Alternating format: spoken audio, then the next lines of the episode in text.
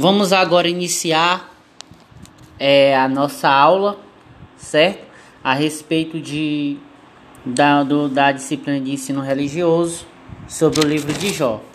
É, para início, eu irei estar falando sobre a vida de Jó, quem foi Jó é, e uma característica levando em conta o capítulo 1 do livro de Jó.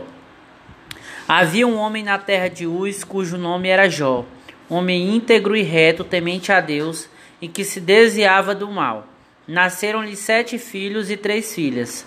Possuía sete mil ovelhas, três mil camelos, quinhentas juntas de bois e quinhentas jumentas. Era também muito numeroso o pessoal ao seu serviço, de maneira que este homem era o maior de todos os do, Oriente. Seus filhos iam às casas uns dos outros e faziam banquete, cada um por sua vez, e mandavam convidar suas três irmãs a comerem e beberem com eles. Então, assim, é, de início, para nós podermos é, compreender um pouco sobre a vida e a história de Jó, nós temos que entender a biografia. Jó ele era um homem íntegro e reto, que temia a Deus, servia a Deus, se desviava do mal e que tinha dez filhos, sete homens e sete mulheres.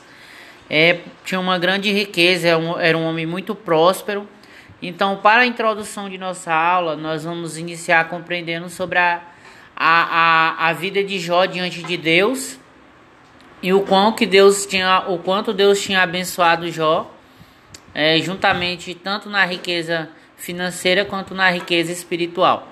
Então, de início, é, é, para abertura, nós vamos falar apenas sobre isso, certo?